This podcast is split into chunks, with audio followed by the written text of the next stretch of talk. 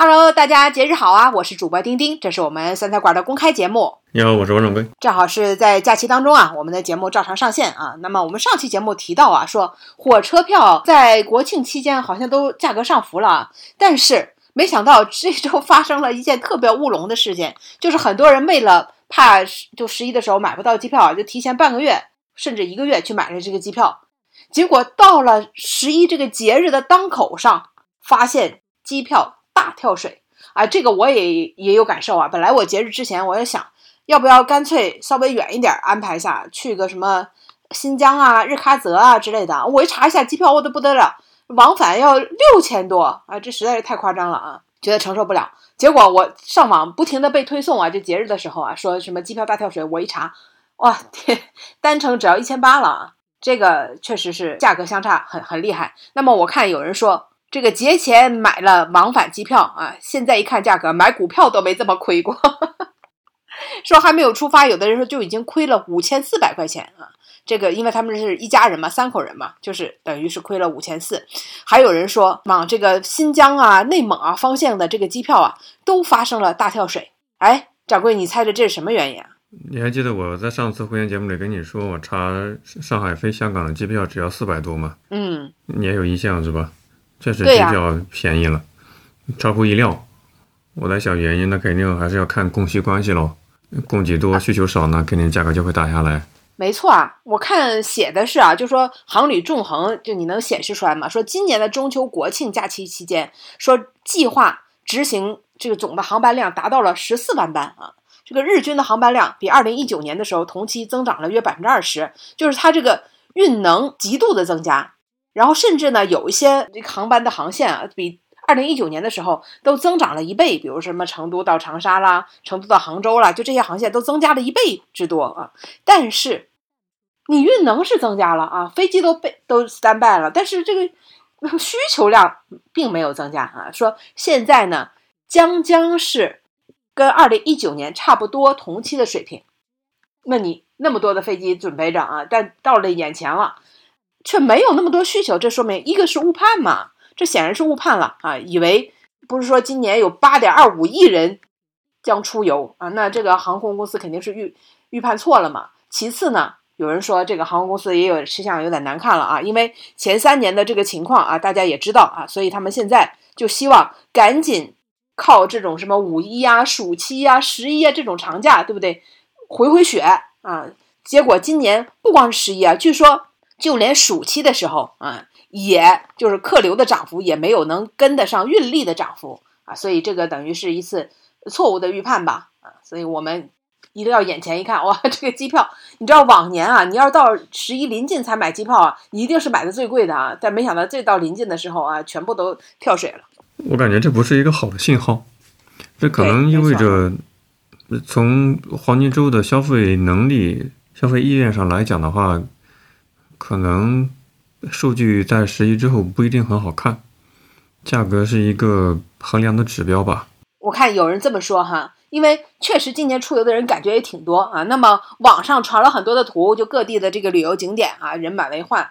那么还有啊，说西藏，就是前往西藏的路上那个大堵车，就到达了一种景观的地步，就是在黑天的时候啊，你就看着山里边有两条光线。一条黄色的光线，一条红色的光线，就是你知道吗？盘山哦，两条闪闪发亮的光线啊，那其实不是光线，近了看啊，全是堵在那儿的车，一个是尾灯，一个是头灯，一条黄色的线，一条红色的线，说明其实出游的人不少，但是为什么航班对不对？就这样情况，大家不选择飞机了吗？那你这飞机不前面我看。也有人这个什么相关的专业人士表示啊，说疫情三年，航司普遍亏损较多啊。那么今年又有明明确的这个减亏盈利的这个要求，所以呢，大家已经形成了一种默契，就航司之间形成默契，就是我们不打价格战了，把价格通通调上去啊。那现在这样的一个经济的背景，那谁还愿意花这么多的钱去坐飞机呢？那选择高铁票呃不香吗？而且很多人又在这种十一的时候，哎，它高。高速不收费，都选择了自驾，所以我觉得第一个原因就是大家可能选择了其他的更加经济实惠的这种出游的方式啊。那第二种说法，我不知道掌柜是不是同意？很多就是我看网上很多人说，十一虽然出行的人很多，但应该有相当一部分一大比例的人，他只是回家，他没有去旅游。这这个你同意吗？我非常同意，因为身边的很多人，听他们口径就是回老家了，而且很多是带着孩子，要么回娘家，要么回公婆家，而且很多就是在农村乡野田间让孩子长长见识、撒欢，就这样的方式来陪伴孩子，哎，感觉亲近大自然也挺好，所以我比较买单这样的一个说法。我没有做过特别普遍的调查，那我先在我的朋友圈里问问大家都去哪啊？百分之九十九十五的人吧都回答哪也不去，家里蹲啊。但是我身边呢，同事啊，什么同学啊，去问了一下啊，就百分之百啊都没有出去旅游，就可能旅游也不愿意说吧啊，全部都是回老家了啊，就是这个回老家啊，就这个可能是一个重选项啊。那你想想，那既然是回老家，很很少人，我想会。高价出行吧，你也不着急，对不对？那还是坐火车比较经济一点。我前两天去了上海的豫园，来上海旅游，包括本地的居住的朋友会知道豫园这个地方是必打卡的点嘛？倒不是因为喜欢这个地方，只是想观察一下今年的旅游行情。我一个观察不知道是不是对啊？我发现很多是光看不买。大家知道豫园里面很多吃喝是花小钱是可以的。但是豫园很多是卖黄金珠宝，我发现很多是光看不买，就长见识、散心，来到这个一个地方，走马观花的看看很多，实际消费力的话，嗯，感受不是很强烈，这也是让我预感到可能十一之后的 GDP 相关的数据不一定很好看。嗯，你看，包括咱们今年流行的说 City Walk，你知道 City Walk 代表的是什么吗？就是他不去景点买门票。那这个肯定也会给旅游的，就是他马哪哪怕真的来旅游了，他可能不去那些景点买门票的话，那肯定给客单价也会有所下降吧？哎，说的很好啊，这一点特别的精辟啊！我再给大家补充一个例子，我今天刚在黄浦江边一个渡口坐了轮渡到对岸，浦东到浦西对岸。大家知道那个渡口其实就像坐公交车一样，刷卡两块钱就上去了。我发现同一船上面好多人都是游客，我也很好奇，你们不去坐游客的那种渡轮，花两块钱坐了一个 交通工具的一个渡轮，他用这种方式平替感受是吧？也让我感觉不太妙。也许大家只是，呃，瞅着假期出来散散心、透透气啊，仅此而已。呃，在买东西这个层面上，也许变得更为谨慎了一些。这是我的一点个人观察。今今天我看这个还上热搜了，专家又说了，专家说撑住便宜酒店的时代可能过去了啊，因为最近不也说嘛，这个酒店的价格暴涨，平时那个几百块钱的啊，现在都动不动就一两千、两三千了啊。那么这个专家说，终端的价格是由需求来决定的，酒店价格普涨是全国性的一个这个现象啊。那么他说呢，住酒店是刚需，没有替代，那么酒店价格上涨，那就是。必然的啊，所以过去人们想着，哎，我去住个便宜酒店啊，这种思想已经落后了啊，以后就不可能了。所以这个就是价格普涨两到三倍啊，那在疫情之后你是必须得接受的啊。然后我看热评第一条就是专家只会和人民的想法反着来，那就是这样。那你这么贵，结果就是很多人那就不住酒店，那我就选择不在这个时候出行。有，但。肯定不会达到啊酒店的那个预期。然后我今天我还看到一个挺详实的一个报道啊，说东南亚旅游已经恢复，但是中间没有中国游客，大概这个意思啊。哎，我觉得特别有意思。他就说在东南亚，我们知道是哪儿吧？就什么泰国啦，对不对？就是就是马来西亚了、新马泰啊，就这样的这这些国家，菲律宾啊这些。他说疫情三年啊，就是受这个。呃，反正就游客的影响特别的大啊，他们这个一蹶不振。然后随着这个过去了嘛，他们的游客已经恢复到了往年，但是中国游客不在其中。就他们的人数多了，多了是哪些呢？欧洲的，就很多的欧洲游客啊都来东南亚了啊。但中国游客，我看他们就里边也采访了一些就旅行社什么的，就说等到恢复，可能至少得三年以上，就是才能恢复到对国外旅游的兴趣。和信心说，现在询价的都少，再包括今年又上涨了什么消上上映什么消失的她啦，什么孤注一掷啦等等啊，这进一步加深了，那这中国游客可能对东南亚的这个不好的印象、负面的印象吧。啊，所以你看，就算在十一，就这种特别旺盛的旅游期啊，在东南亚也很难见到中国人的面孔，所以你看，那我们可以想象，其实大家都虽然都说去也出门了啊，也旅也旅游了啊，双引号也旅游了，但可能跟往年。那种特别客客单价特别高，然后特别愿意多花钱去体验的那种啊，那种情形还是不一样。东南亚是因为各种诈骗、割腰子、各种缅北工业园区的短视频把我们吓怕了。虽然新闻啊一些政策开始去辟谣放风，欢迎你去来玩，但是这种认知的改变还是需要一点时间的。啊，身边上海的朋友啊，倒是有一些选择。考虑一下去泰国，泰国不是对中国大陆游客免签了吗？这种免签的政策还是有一定利好的。啊，我我最近刷这种短视频，就是泰国当地的都说完喽完喽，中国人都不来喽，反正就基本上这样。那如果大家真的想逆势而为的话，哈，比如说在十一之后可以请下年假的话，也不妨去这些啊已经被中国冷落的这样的地方去，说不定啊可以这个这个比较实惠。啊，所以我不知道大家这个十一都是怎么安排的啊？是真的在家里蹲呢，对吧？辅导辅导孩子作业呢，还是自驾去周边游了呢？还是跟父母一起合家团圆的一起出行去旅游了呢？对不对啊？这个往年往往期节目里我们也谈到过啊，就是跟父母一起去旅游的一些经历啊，还有大家的对吧？一些故事啊等等啊。但是有一点挺有意思的，就我我最近也刷到了一些。类似的这样的树洞的吐槽吧，就说跟父母一起出去旅游就特别容易扫兴啊！不知道 掌柜有没有看到类似的文章？三联生活周刊发了一篇文章，结果获得十万加，很多人点赞，有了共鸣。标题就叫“我的扫兴父母们”。确实，很多跟父母去旅游的，就发现各种习惯理念不一样，总本来很开心的去旅游度假，结果突然就变得扫兴起来。举了非常多的例子，还是真的很有感同身受的体会。为啥这么讲？你比如说，呃，二十年就是一代人嘛，一代人跟另一代人的隔阂非常的深重。这种隔阂就体现在消费的观念、对人生态度上。我们的父辈们往往是这种艰苦朴素、物质比较贫乏的日子过来的，嗯，你都不用说，他们都每顿饭都会光盘行动，对吧？不点多，而且还会各个物品都比较价格，到底是在家里吃还有在外面吃哪个更划算？那年轻人可能会觉得花钱买的就是享受，买的快乐，你何必去计较说到底是买亏了还是买不亏呢？本身就是消费嘛，就是去享受啊，买的是一种体验感，被服务的感觉，所以经常会有理念不同导致扫兴的父母们。我看了那个文章之后也是。就有一种勾起往事历历在目的 各种回忆，特别扎中自己的这个心窝子，是吧？哎，其实我一直发现一个很有意思的现象啊，你就说，比如说我们在跟同龄人在一起的时候，如果是不同地区的，就中国的啊，不同地区的同龄人，你会发现根本不一样。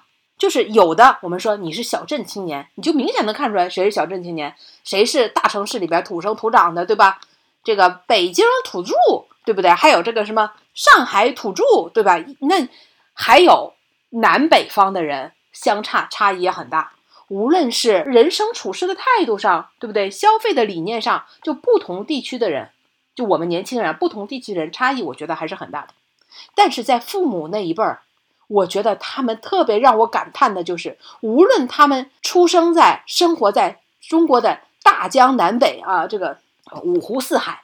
只要他们聚到一起，你发现他们都是特别同频的，没差别，就消费的里面没差别，就同一个岁数的啊，就是都是经过那十年过来的人啊，就是对吧？没差别，他们在一起，在火车上，在飞机上，在旅游团里边一碰到，我的天，消费理念也吻合，对不对？拍照姿势也吻合，谈论的事情也吻合，那关心的事情也吻合，都简直他们的群里边发的表情包都一致啊，就全国同频。这是让我真的衷心的佩服啊！无论他们现在的生活条件如何，子女情况如何，但是那个年纪的人，那个烙印或者说他们那个生活习惯，他们那个消费理念，这是高度一致。所以有的时候不要说他们什么苦惯了或怎么样，他们幸福的生活已经很长时间了，但是他们仍然保持了那样的一个习惯。我就像我，我就说我父母东北小镇，然后到上海来，遇到上边这上海这些叔叔阿姨、爷叔阿姨们，哦，他们的理念都是一模一样的，都是什么对吧？我们我们知道的，比如什么地方便宜，对吧？要去抢一抢，对吧？哪个线路便宜，哪些东西，哎呀，反正这就不说了啊。所以我觉得这个是那一代人他们的乐趣所在，或者说他们的价值观所在。他不是说现在的年轻人啊就能去扭转的，但是真的很 扫兴。你知道你扫兴是什么吗？就是说，因为我们不太陪伴在父母的身边，往往一年可能就比如说很多的人都是过年过节才回去一次。那你能给父母表达什么样的关心呢？往往就是给他们买东西，对不对？那过年过节的买点礼物给他们，直接。通过这什么快递也都很快就寄到家里边，你会发现，我的天，买啥都不喜欢。我成年之后啊，最大的困扰之一就是难以讨好父母，不知道怎么做才能让他们高兴。每次都是好心好意给他们买东西，结果呢，不但没有讨好得了，还窝一肚子气，挨一顿骂。买衣服不喜欢，这啥布料啊？拿我妈一句话来说。当抹布都不吸水啊！他评价一件衣服好不好，就是这件衣服能不能当抹布。那这个这个，你你你给他买点什么按摩的呀，对不对？你或者你给他买点什么什么保健的呀，这不是什么什么？哎呀，他们就说这东西啊是根本就不好用，又贵又不好用。你你给他买了一些电器回去，你发现包装都没打开，刚放了好几年了，你买回去啥样，他还啥样。他跟你说啥费电。这，你说你你是不是感觉就特别的扫兴啊？好心当成了鱼肝肺，那你说接过来吧，你带他去旅游吧。好了，处处都不满意，包括什么？出去你要出去吃饭，你出门总要吃饭吧？你像我妈妈，她出哪儿都要带个小电锅啊。我不知道同同同学们的父母是不是也有这种情况？他会带的那种在酒店里能使用的那种小电锅啊，去酒店附近的菜市场买些菜呀、鸡蛋，自己回来煮。你说要不要命啊？你说对吧？你只要带他出去吃饭，他会不会高兴的？他觉得这东西又贵又不好吃，一定被宰了。一边吃着饭，一边在说这店老板太黑心，这个东西菜市场要卖多少钱？你说扫不扫兴？嗯。后来我都总结出来了一条啊，我不知道大家是不是有共鸣啊？就是这件事儿，无论你多么精心的准备，无论是结果是什么样，但是如果这东西是花了钱的啊，那就是不可能满意的。说的很精辟啊，那阳光跟空气可能是最让所有人满意的，因为他们是免费，对吧？商家还没有一种方式可以把阳光跟空气进行收费，水不是免费的，大家知道啊。所以呢，我一开始的时候啊，那就很多人就说，你就应该去扭转父母的价值观，你就应该让他们知道，钱是用来享受的，放在银行里边，对吧？那就是一个数字，就让他们应该应享尽享。啊，但其实不可能。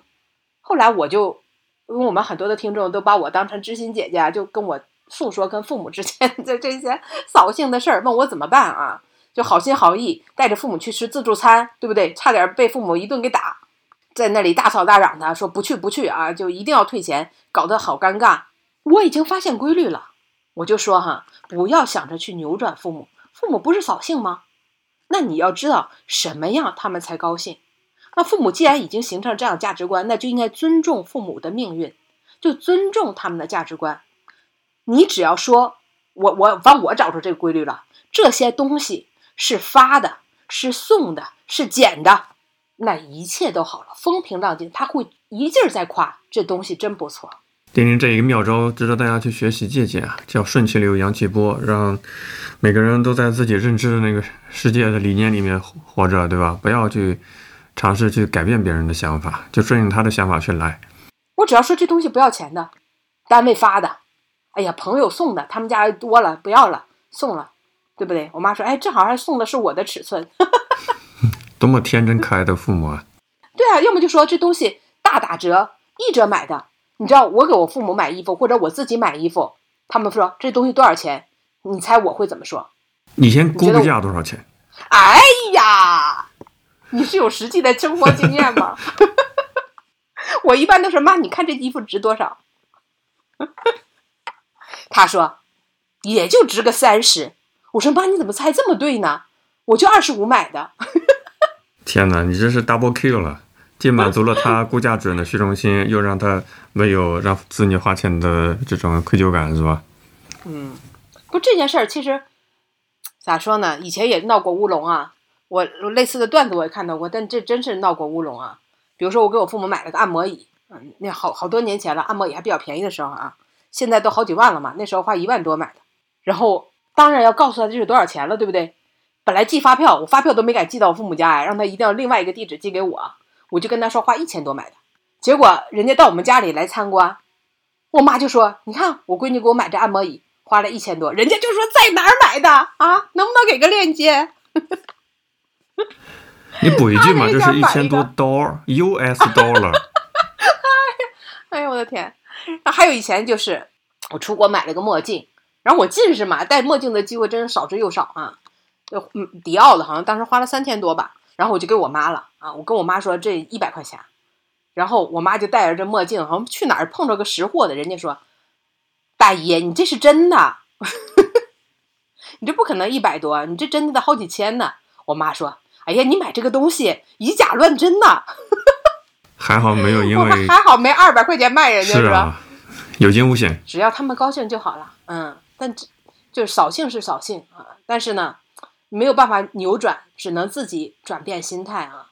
就跟着父母去旅游的时候，你不妨说这是单位给的福利啊，这顿饭不吃就浪费了，就是送的啊，都都在这个整个这个旅行的费用里啊，你不吃。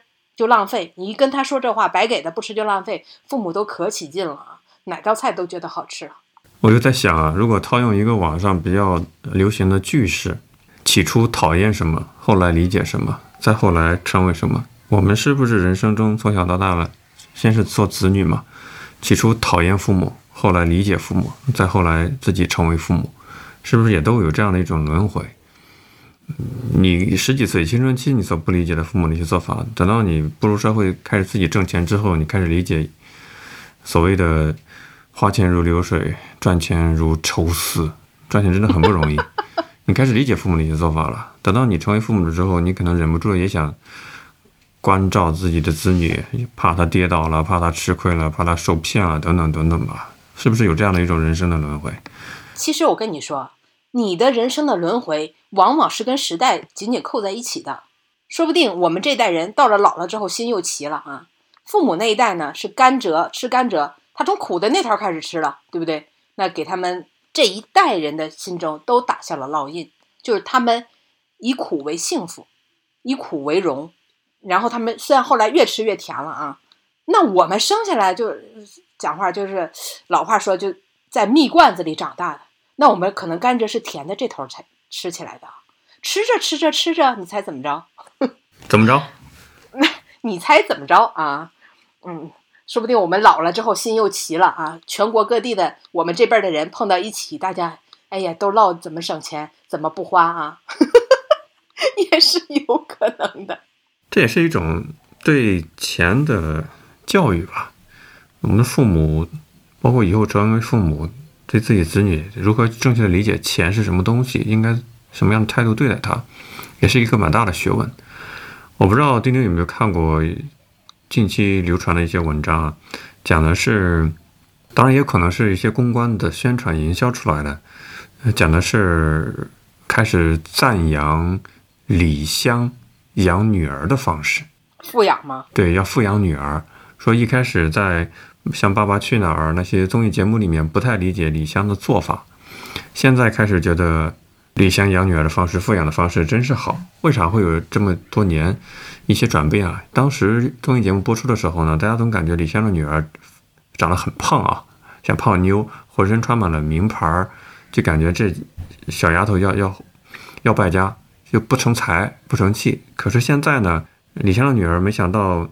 说身材管理也变好了，而且以很优异的成绩拿到了国际学校的全额奖学金，一下子刷新了大家对她的认知，然后开始理解啊，当时看不懂的一些李湘的做法，现在开始理解了啊，原来人家并不是说失败的母亲，而是反倒是很成功的教育孩子的一个妈妈。不不不，大家看到的都是他富养了，所以就认为呢，富养就能带来这样的结果啊，这其实之间并没有必然的联系啊。这就像在法国曾经流呃，就我们节目里也讲过，在法国曾经流行一种说法，就是喝红酒的人心血管病得的就少，由此得出结论，就是红酒对心血管病有好处。No no no，因为喝红酒的人大多数。他们都是生活很优渥的人啊，收入很不菲的人。然后呢，他们自然能享受到更好的医疗条件，也能享受到更好的健康管理，所以他们心血管病少。那么我们看到的是富养，然后看到他，哎，这个拿了全额奖学金，就想啊，是不是只要富养就跟这个全额奖学金有必然联系？不不不，是因为他肯在这个身孩子身上花，比如说装饰上的钱，那他可能在教育上也投入了很多的钱。那这个。带来的结果其实是因为他教育上投入的比较多啊，那可能带来全额奖学金。我觉得这个应该是比较比较实际的关联。那这个观点特别好啊，就是我们的作为老百姓消费者看到的是一种局部，然后你就以局部认为它推理成为它等于整体。很简单的例子，比如说你看到很多女明星。皮肤都特别的好，然后看了很多小红书的软文搞搞广告，然后说发现哦，她开始，人家每天都会吃燕窝，对吧？或者每天都用什么样特定的一个呃护肤品，然后你就认为这是有效果的？不是，你看到是一个他生活的一个细节，一个局部，因为他整体的生活质量肯定是不是你想象中只吃那个东西就能够达到的效果，非常非常简单的一个道理，但是大家不懂嘛。所以，我们怎么样去对待钱？怎么样去对待钱所背后所代表的这种，生活理念呢？你可能以为钱买来了跟明星一样的生活方式，那实际上发现只是冰山一角，对吧？我理解钱，它是一种你游戏人生的游戏币，游戏的筹码。你千万不要把它攥得太紧，而忘记了你来这个世界是为了体验人生、做游戏的。你把这个游戏币攥得这么紧，一直不花出去，其实你是亏的。该花的时候得花，本 来就是来游戏人间的嘛，只能玩一次。所以有些人可能穷困教育太多了，家庭的氛围容易培养出来所谓的穷人思维，总感觉不知道自己为了什么而去去赚钱，赚钱成了一种机械的运动，要攒更多的游戏的筹码。但是迟迟的不下场去玩游戏，去体验人生中各种丰富的东西，就有点舍本逐末了。所以该花的时候确实得花，是吧？讲到这些哈，就是讲到钱呢，讲到这个消费的理念啊。其实我觉得不妨在国庆的时候啊，可以去看一些有格局的、能够启发思路的一些影视作品。你会觉得这一切你都会看淡的。比如说呢？我这两天看了一个。就反正大家在网上都能查得到的一个纪录片啊，美国拍的叫《宇宙有道理》，呃，就是一个科普的片子啊，讲宇宙的。我的天哪，你看完了之后啊，真是大彻大悟啊！我站起来我就说，那我还活着干什么呢？没有任何意义，在宇宙的当中实在是太渺小了。它具体是讲什么东西啊？这个《宇宙有道理》它分为很多很多集啊，那每集都讲的特别的生动啊，就是讲比如说地球是怎么形成的。那个地球哈，一开始啊，就宇宙大爆炸当中啊，我随便就拎一点点啊，就讲它就是小尘埃。小尘埃之后呢，你知道它小尘埃跟小尘埃之间是怎么聚到一起的吗？就跟里边例子举的，就跟你床底下的灰尘一样，它们不是靠引力，单个的质量太小了，它们是靠静电。就是你看，为什么你床底下的那些嗯棉絮什么的灰尘，它们就会凝成一团一团的呢？那一开始也是这样的啊，就是这些。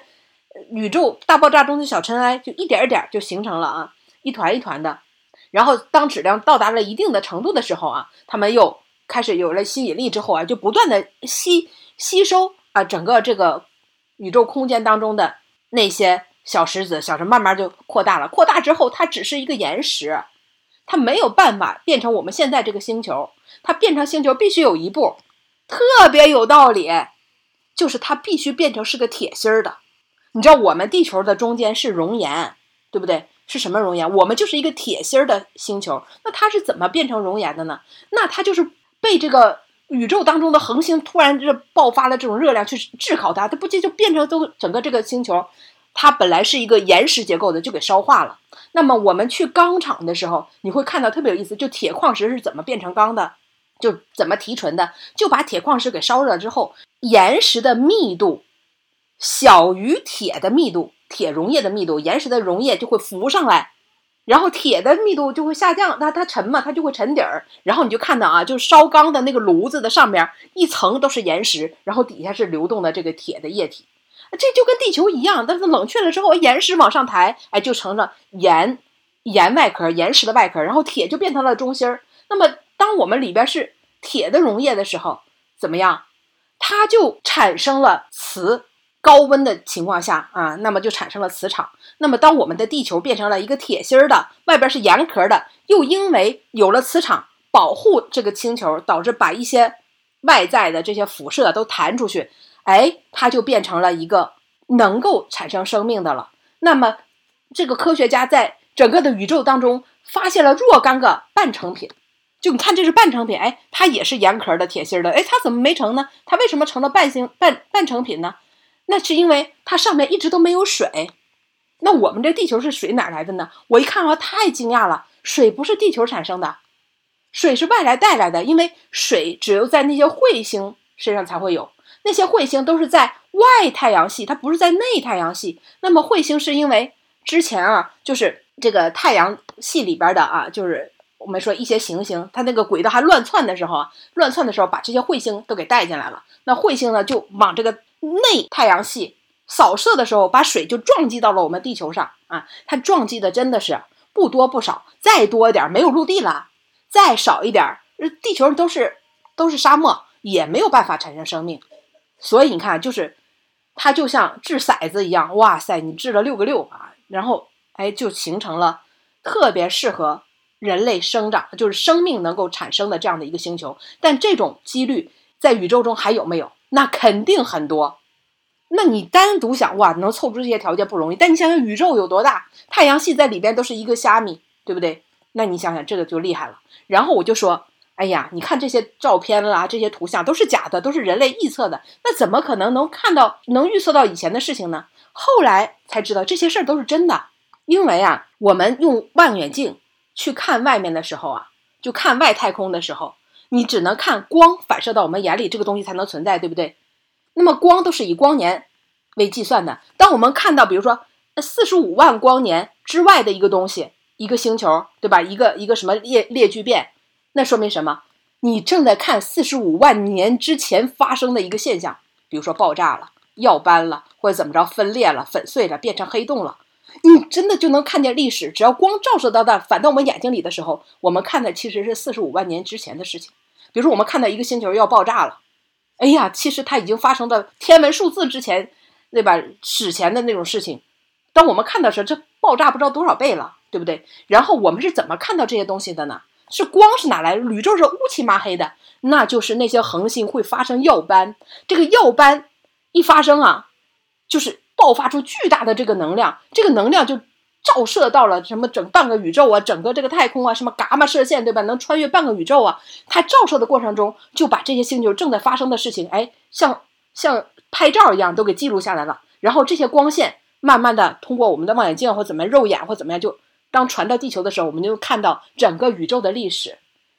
哇，我不好意思啊，说的有点感慨。然后你就想，我的天，地球的产生实在是一个太偶然的事情了。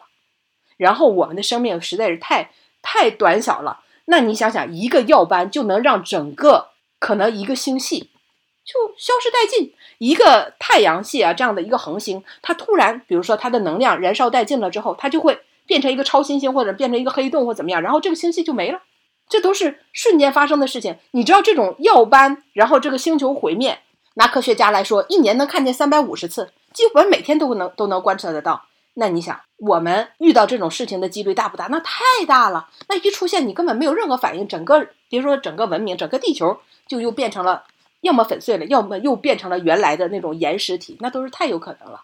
所以你想到这些的时候，你再想想生活中的那些蝇营狗苟，那那显然就索然无味了啊。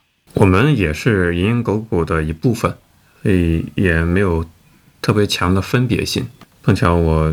本月也在上海看了一个电影《奥本海默》，非常感慨的就是它的票价。那个电影有三个小时，四十二块钱的票价，我感觉还挺值得。因为原版是吧？同样也是在讲人类历史上非常有名的可以军事化使用原子能技术、核能释放出来的巨大的能量，这在人类历史上是突破性的，对吧？呃，电影里面有很多的镜头也在描绘奥本海默和当时世界上顶尖的科学家们在思考这个世界的本质是什么，怎么样去释放原子的力量，呃，多少万吨的 TNT 等量的爆炸的能量释放出来，一瞬间杀死了数万人，这种东西。那里面有一句台词让我印象很深刻啊，大致是说，我们都是由原子构成的，就你看到的东西。包括你看到别人，包括你使用的物体，是没没有本质的区别，都是原子构成的嘛。当然，生物学家也有一个比较哲学化的一个说法，就人和人之间差别到底在哪里，有多大？我们只是在分子层面有差别，我们在原子层面没有任何差别。我们两位主播正在收听节目的你，我们只是在分子层面区别而已，构成我们身体元素没有任何差别，但是却形成了如此灿烂辉煌。迥异的人类文明是吧？你跟李白的身体构成也没有太大的差别，但是人家是李白，就是这么的结果如此的不同，确实比较让人感慨。看的这个这个片子我还没有看啊，但是我看到了一些就是相关跟这片子相关的一些阐述啊，就说当时如果希特勒他的手中能够掌握这个核武器的话，那人类的历史真的可能要扭转了。但是他手底下的那个核专家。据说是海森堡算错了一个小数点，还是说他是故意的，还是他真的算错了？他跟希特勒说，这个核武器短时间之内是谁都研发不出来的，在他看来，就是这根本就是不可行的啊！所以他也因为他比较专业嘛，所以也打消了呃，就希特勒造核武器的这个想法。没想到当美国啊最先造出来的时候，说这位专家连呼了几个不可能，不可能，impossible，是吧？他应该说的是德语吧？呃，这个电影里面没有相关的情节，没有海森堡说向希特勒进言的情节，反倒是他们是一种竞争对手的关系。啊奥本海默甚至在早年还在德国见过海森堡。呃，我看到的版本没有涉及到这方面的一些。当然，史实是什么样子的话，可能有另外一个版本。你会感觉，如果从非科学的角度哈，你会感觉人间有正道。对吧？天道轮回永远是从长期的角度来看，永远是邪不压正的，永远是正义的一方最终取得了胜利。所以，到底是因为技术能力达不到，让海森堡当时，因 为历史是，还是因为天道胜利者去写的？这种隐含的这种轮回，天道正义最终战胜了邪恶，不好说。确实啊，其实我们往往能够透过冷冰冰的这种科技啊。这种专业的术语，其实透视的看的是人性，对吧？就是科学最终我们研发出来，它也是为人类服务的嘛。其实看到其实是是人性所在吧。你说最后历史命运到底倾向于谁了？啊，正好好像感觉都是邪不压正啊。那也有是不是有可能其实是人性的光辉最后起到了决定性的作用呢？也许人性本善，也许从。数量角度来讲的话，是多数压倒少数。所谓邪恶的力量，它可能是反人性的，比如说它反对真善美这种人性的底层的情感，滥杀无辜，这些始终邪恶的力量是占少数，所以它最终能够被正义的占多数的力量所所征服，所战败。我是这样去理解的啊。可能如果你是一个心地善良的人，你从一些情感的角度、道德的角度也可以成立。但如果你从绝对数量的角度，我认为可能这个世界上八十多亿的人口之中，善良的人、人天性善良的人占大多数吧，否则这个世这个世界就是一个巨大的监狱了。没错，所以如果大家想看一下就是科技领域或者说呃跟科普有关系的，我觉得大家可以去看看这两部片子。但如果说想看跟人性相关的啊，就是能够透视人性，让你感动的。是吧？眼泪不自觉的淌下来，啊，心心生澎湃的。我我也推荐两个片子啊，真的挺值得一看的。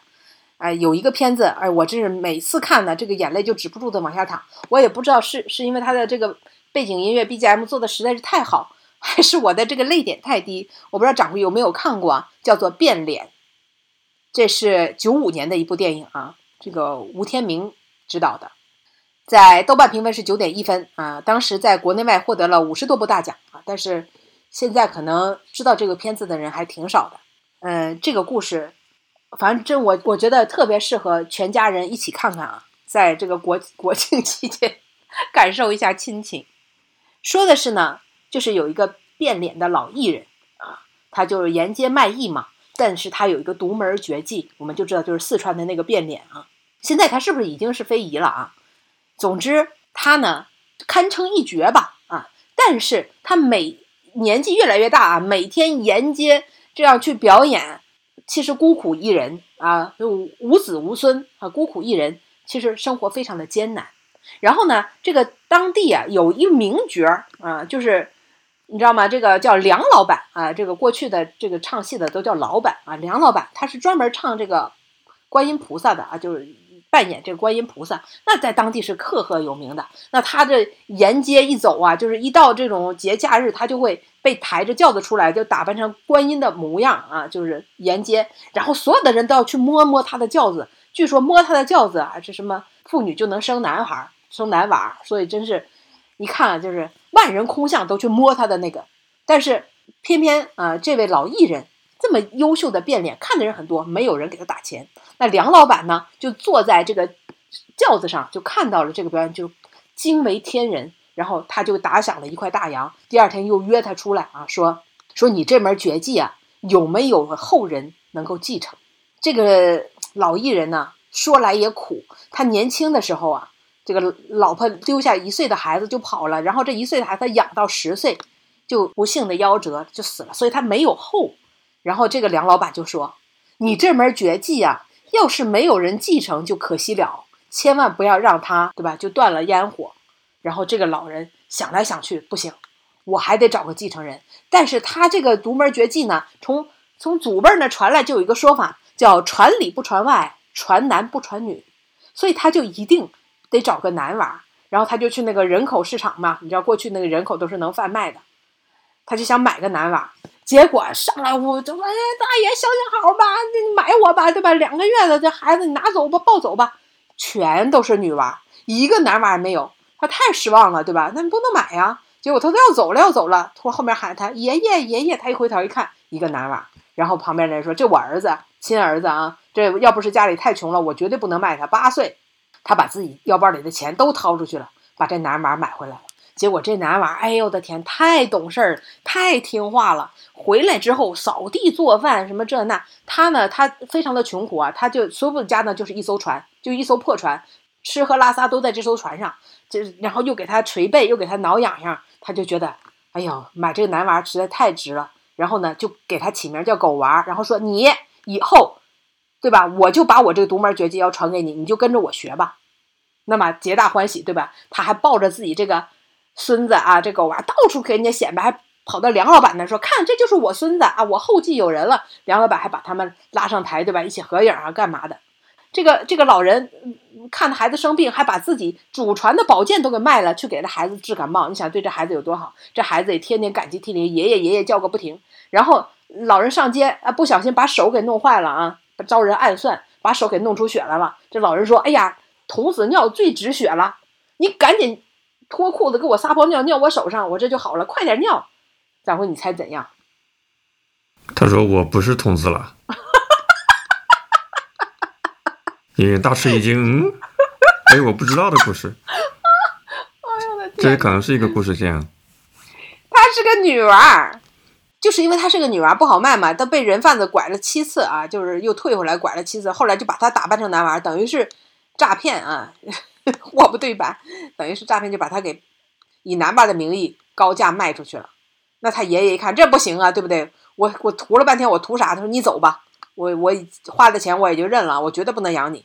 结果这个孩子就哭啊，就说呀，哎呀，我会洗衣服，会做饭，我会给你挠痒痒。爷爷，你不要抛下我。那哭的真是真情实感呢。他爷就划着船走了，说你不要再找我了，你爱去哪去哪。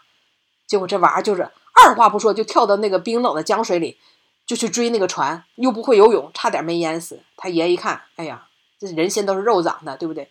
又跳下水把他救起来，然后说：“以后啊，你就别管我叫爷了，你就叫老板，对不对？我就是你老板，你就给我打工吧。”然后呢，就教他卖艺，你知道吗？这孩子学的又快，什么什么，反正顶碗啦，什么倒立啦，这那就一学就会，然后就带着他上街卖艺。别说这孩子聪明伶俐，那叫一个小嘴儿哇哇的，然后又又会演，给他挣了不少钱。结果有一天来了几个土匪，过来就说：“哎，你老头儿，你那变脸，你走近了，让我近了看你是怎么变的。当我面再变一个，慢点变。你这不等于要看穿人家的这不看家本事？你这不是等于对吧？要揭人家底儿吗？就像魔术似的啊！你慢点变，让我看你怎么变的，这能行吗？对吧？结果他这老头儿还自己都不敢说啥，就唯唯诺诺的啊，在那里都要被打了。结果这女孩冲上去啊，二话不说就挡在他爷爷身前，冲到最前面说。怎么你们几个还想怎么想欺负我爷爷？你知道我爷爷这个功夫，传里不传外，传男不传女。你俩现在要认我爷当爹，给他当儿子，他就给你看。你要不是儿子，你就别想，连我都不传，怎么怎么着？反正就，反正看完之后，你就感觉这孩子实在是太好了，对他爷爷真是真心的那个那个情感的迸发。他爷爷对吧？就只好当着馅饼片，为了不让他们发火，慢慢的变了一遍，让他们满意的走了，然后带回去。之后，他其实心里边就已经接接纳这个孩子，就说：“哎呀，什么孙子孙女啊，都行啊。”然后他他说：“爷爷，我哪不好？我哪不如别人？”他说：“你哪都好，你就差个糊嘴儿，对不对？”他就说：“壶嘴儿怎么了？我哪点不如男孩？”爷爷喝茶。他爷就带他去看梁老板的那个戏。梁老板不每次都讲那个，就是菩观音菩萨是怎么得道成仙的嘛？就是因为。他爸爸含冤，然后呢，观音为了救他爸爸，对不对？就从高空当中摔死，然后就是让他爸爸沉冤得雪，然后自己呢就升仙了。然后他就出来就问说他为什么摔不死？他说好人呐都是摔不死的，好人有好报的。然后他就说那观音菩萨是男是女？哎呀，这下把他把他这个爷爷给问住了，对不对？他说观音菩萨都是女的，女的怎么就不行了？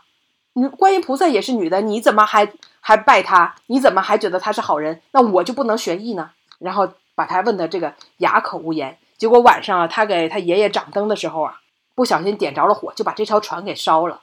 他知道他爷唯一的家当就是这艘船，他吓得不敢出声，不敢回家，就躲在岸边，怕他爷打他。结果他爷一看船没了，孙女还跑了。满大街去找这个孙女啊！哎呦，这个心酸呐！结果他孙女不是跑没影了，而是又被人贩子给抓住了，又想让人贩子给倒卖。结果他在人贩子那儿的时候，碰见一个小男孩，那小男孩一看就富贵人家长大的啊，就挺小的，他就带着这男孩一起逃了，逃到一个庙里。这时候他看着这男孩，想到了：哎，我爷不是一直想要个孙子吗？那我我为我爷做不了啥，我也赔偿不了他船，我给他送个孙子吧。他就把这男孩连夜送到了他他爷的那个船上，然后他又藏起来了。他爷呢，本来心灰意冷了，回来一看，哎呦，天上掉下个孙子，哎妈呀，太好了，对吧？这是得偿所愿，正高兴呢，没想到这孙子是谁丢的？这孙子是当地的一个大户人家，对吧？这个公子给丢的，马上就报官。警察一看就抓呀，对吧？然后一听说谁谁谁，对吧？这个卖艺的突然捡了个孙子，马上就跑到他这儿，把他爷给抓了，而且把这个城里边所有的。丢的人口的案子都算在他的头上，判了个死刑，立即执行是吧？马上就要推出去问斩，这个时候怎么办？狗娃他知道这事儿是自己干的，他想替他爷伸冤，没有人见他，他就去找那个梁老板，在梁老板门口跪了一天一夜，梁老板才见见到他，然后就说：“我去帮你跟师长说。”结果师长说：“哎呀，你别跟我说这，你一个戏子，你不要摄政好不好？这都是官家的事儿，你不要管。”他说：“哎，你看我面子有限。”结果晚上。当这个梁老板给这个师长啊表演，又是老一套啊，就是这个观音菩萨是怎么升仙的啊，就表演就从天上掉下来的时候，突然从上面绳子掉下来一个小孩儿，他把自己给吊上去了。他说：“我爷爷是冤的啊，变脸王是冤的，我现在愿意割断绳子，哎，替我爷伸冤。”师长说：“我才不信他敢真的剪断绳，那可能离地好几十米吧。”他说：“走了走了，真扫兴。”啊，扫兴啊！结果这孩子二话不说就把自己的绳子给切断了，就从空中几十米就掉下来，还是这个观音梁老板啊把他给救下来了啊！两个人都是摔了个满脸花，然后师长就被感动了嘛，要把他爷给放了。他爷出来了之后啊，知道是他的这个狗娃把他救的，然后赶紧去接狗娃。狗娃见他面就喊了一声“老板”，他就说：“不要叫我老板，叫爷爷。”那孩子就连喊了很多声的这个爷爷，哎呀妈，那个催泪，那个音乐一起呀，我跟你说，你要是还不哭，你还不掉泪啊，你这个你这个心真的是岩石结构啊。总之，只要是心软的，看到这儿的时候，真的是泪流满面，太感人了。结局就是他把变脸这样的一个记忆传给了这个女娃。特别欣赏丁丁讲故事的能力啊，比导演拍出来的还要栩栩如生，因为发挥了我们音频节目的一个想象的空间。你看电影的话，其实视觉化呈现给你，但是你听丁丁绘声绘色的讲述，你脑海里补充了很多现实的一个场景，对吧？非常的精彩。我只是说，感觉那爷爷吃了没有文化的亏，观音就是男的呀。不在这里边，就是民间有很多的说法嘛。他那个女孩就拿来了观音的那个塑像，就是陶瓷的像。他说：“你看，观音是啊，有那个的。”他说：“这不是女的吗？”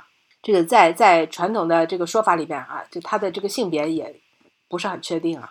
这只不过是汉传佛教的一种本土化吧，就像融合菜一样，对吧？已经本地化改良了。不过这个没关系啊，这只是刚调侃嘛。无伤大雅。我发现这个电影确实很棒，特别适合在假期的时候居家好好看一看。每次的情节都会有一个巨大的冲突在里面，反转冲突，而且有很多隐喻在里面。这个我觉得演员真的非常为这个戏加成，孩子演的特别好。那个老人就那个爷爷是一个非常知名的演员，呃，那一下名字我也想不起来了，就演的太好了，入木三分。这有点像。你知道《百鸟朝凤》不是前几年啊也被热议过嘛？就其实都是一种文艺片嘛，都是讲这个古老的技艺啊这样的一个传承，真的非常的值得一看啊！不是因为我讲了这个故事就没有看的必要了，完全不是。你听了故事，你再去看这电影，你一定会有新的感受。补充一下吧，就是类似于像变脸，你真的这个电影叫变脸吗？有点重名啊，因为九七年的时候吴宇森拍过一个。电影也叫《变脸》，是尼古拉斯凯奇主演的啊。这是替儿子报仇的一个故事，当然精彩程度远远没有丁丁讲的这么感人吧，激发我们这种真善美的共情。我看过有一部陈凯歌的电影，我发现跟丁丁所讲那个变脸故事有异曲同工之妙，也就是在电影的高潮部分让人潸然泪下了。它是二零零三年上映的，二十年前。讲的是一个父亲，北京的一个父亲，含辛茹苦的供养自己的儿子去学小提琴。故事的发展呢，到最后发现，这个父亲的角色也不是他的亲生父亲，这孩子是被抱养过来的，是一个弃子。再到后面，这个少年经历了对他父亲的厌恶，然后反转再反转，高潮部分是在离别的火车站，少年拿着小提琴。激情澎湃的演奏一曲音乐，你发现中国的电影有特别的多的导演的隐喻在里面，细节的隐喻，比如说，就是所谓的这种情感的冲突吧。一开始，他去拜拜师的那个小提琴的音乐高手，呃，那个大学教授跟他讲：“你你演的这个作品啊，还差一点火候，就是感情上还差那么一点点，就是说你技巧上达到了，但是你情感上还不够饱满。”先埋了一个伏线，等到高潮部分的时候呢，他那种发现了自己的父亲如此的含辛茹苦的照顾自己，付出了很多牺牲的时候，自然而然蹦出来的，不需要掩饰，不是为了表演而去附加了这种情感，是由内而外迸发的真实情感的时候，那种音乐现场的震撼感是无与伦比的，所以有非常非常多的隐喻在后面，所以在创作过程中有所谓的一条明线，一条暗线嘛，对吧？所以是特别适合值得二刷的一些电影。嗯，OK，那我我再推荐一个电影，但就不适合全家人去看了啊，有可能会被父母扫兴，还适合比较年轻点的人要自己去找这个片子看啊。那这个片子呢是来自中国台湾的一个，也是获了很多奖的一个文艺片，叫《亲爱的杀手》。这个片子也真的非常的触动人心，因为我们。拍很多的这个片子的时候，反映现实的片子的时候啊，就近近代吧，就特别的悬浮。你知道，这就悬浮到你感觉这些人根本他们就不够卑微，没有到到尘埃里的那种感觉。他们其实还是享受着很多的金手指啊、优渥的生活啊啦等等等等啊，然后在那里为父亲死强说愁的这种感觉。但是你知道，现在在中国台湾啊，他们拍了很多的电视剧还有电影。他对底层人士的那种刻画啊，对社会现实的那种刻画，真的入木三分，就非常的真实。那这部电影我就不想剧透太多，我只是想说，就在这里边，两个主角，你就会觉得他们的这个命运真的是非常的不公啊。那男主角呢，叫六啊，一二三四五六的六，他本来是个英俊潇洒高大啊，就是人人女孩看了之后啊，就会眼睛冒金冒冒星星的那种啊，这种帅哥是运动员，你想想身身体得多好。结果他爸爸开着年轻的时候开车有点路怒嘛，闯红灯出了车祸，妈妈直接车祸死了，他呢高位截瘫。下半生只能坐在轮椅上，他才二十多岁啊，他就只能坐在轮椅上。为了不让自己成为废人，他爸爸每天把他放在轮椅上，在他身上卖一些放一些小商品，什么糖果啊、彩票啦，对吧？让他沿着街去叫卖。你说还有比这个更卑微的吗？那当有一个情节就是下雨天，瓢泼大雨，人们都在跑，结果把他的轮椅撞翻了，他就这样人仰马翻的倒在了马路上，下身不能动，轮椅也倒了。没有一个人帮他，大家都在跑嘛。他一个人艰难的往那个轮椅那儿爬，两条腿根本不听使唤，跟就瘫在那儿嘛。然后一点点就爬向轮椅，就那个一刻，你你就感觉这真的太真实了，一点都不矫情，对不对？他爸爸偏偏在这个时候查出了胰腺癌晚期，也医生跟他说你就没有几个月的活头了。他知道自己死了，儿子也好不了，儿子根本没有办法生活自理，怎么办？他爸爸还想去给他相亲。你说谁愿意找一个残废？所以呢，相亲的对象不是又胖对吧，又丑就又傻的，他还看不上。然后他爸爸就说：“你怎么把人家都给气跑了？”他就说：“你不要什么都替我做主，你问过我的意见吗？为什么你总是替我做主？”你看啊，而这个两代人之间的这个矛盾展现出来。他爸爸想想，确实啊，自己不问儿子的意见，确实替他做主。他爸爸也很难过。然后他爸爸就把自己的那个。病危通知书给他看，在这样的家庭里边，你会觉得有人，嗯，你想象啊应该怎么演？当看到自己自己本身就是一个废人，看到自己爸爸要死的时候，你觉得这个家庭会怎么演？现实生活中会怎么样？会哭天抢地吗？没有，现实生活中啊，这个电影里边，就是他看到这张单子的时候，两个人就好像非常平常的一件事儿，把单子放到旁边就继续吃饭，因为他们的生活没有解药。也没有什么其他的选择，就算得了又怎么样呢？没有，那你愁有什么用呢？没有办法，就继续吃饭了，就当没有这件事了。然后晚上他爸爸说：“六，我杀了你吧。”两个人就好像在正常聊天一样，说：“我杀了你吧。”但是他俩不是在开玩笑，他爸马上就拿起枕头，紧紧的捂在了他的鼻子上，直到他动弹不得。啊，我只是讲这个电影里面的。就这么一个小小的片段啊，整个剧情其实跟这个没有关，整个的 这个剧情跟这个并不相关啊。我只是想举这一个细节，一个片段，就让大家感受到它里边能让你感觉到的那种绝望、那种现实的无奈，都都展现在这里边了。那女孩子呢？女主角呢？妈妈是个间歇性的精神病，整天发脾气，大吵大闹，打孩子，孩子自己的孩子才那么年轻，对不对？逼他去卖淫，然后每天别的都不吃，只要吃高级饭店里的秋刀鱼，其他的不吃，不给他吃这个秋刀鱼，他就绝食。你说是不是令人崩溃、令人绝望？就这样的家庭，你说这个孩子他会经历怎么样的命运？他每天会经历怎么样的人生？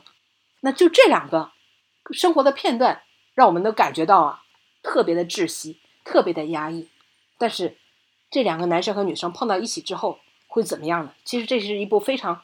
治愈的电影，那我我我觉得里边特别让我感动的是，当地有这个厕所，公共厕所，公共厕所里边会有厕所文化，就上面会写很多的字。一开始电影开头的时候会出现这么一行字，就说人活着需要三个理由，一个是依靠，一个是期待，第三个是什么呢？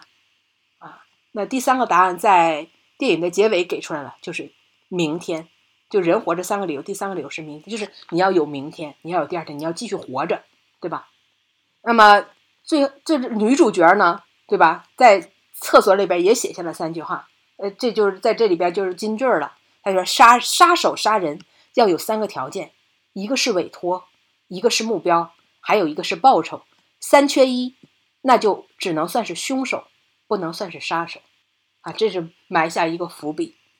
这个整个电影你看下来之后啊，你是又压抑又窒息，同时你又感觉自己。被治愈，不是像大家想象的大团圆的结局，对吧？Happy ending，H E 并没有，但是你仍然感觉到自己被治愈。所以我觉得这部电影又催泪，又洞察人性，特别值得一看啊！听完这期节目，我们赶紧去看一看吧。这样的话，我们相当于是为数不多的假期，每天都会有一些个盼头了，对吧？我感觉有时候看一部电影啊，它是一种沉浸式的、非碎片化的时间，因为在这样的一个时代里面，想要用比超过一个抖音短视频的时间去做一件事情，其实挺困难的。我们已经没有精力去阅读一本长篇小说了，但是如果在一个半小时。两个小时的电影时光里面，让你沉浸进去，暂时的不用去看手机，是非非常难得的，所以是一个特别好的享受的一个事情。我看一个片子啊，就怕我花了很长时间看完，哪怕我花了两倍速看完之后，我毫无收获。那我这个是不是有点强迫症啊？我不知道啊。就看完之后，咱们咱们啥味儿没有，就感觉好像杀了我的一段宝贵的时间。那我就觉得有点遗憾，有点失望。但我看完之后，我会有所感触，我会有所收获，会给我留脑海的留下印象，甚至让我觉得值得去分享。那我就特别有满足感。希望大家能够通过我的介绍的这些对演，我们俩推荐的这些电影啊，能够获得这种满足感和幸福感啊！也欢迎大家在我们的微信公众号“酸菜馆播客”本期的图文下边啊，也推荐你们觉得特别有收获感的电影。是的，加入我们的会员也非常简单。公众号里面有购买会员的方式，也可以在公众号里面找到丁丁和温掌柜的私人微信账号进行节目话题的交流。我们下期再见，下期再见，拜拜。更多节目下载荔枝 FM 收听。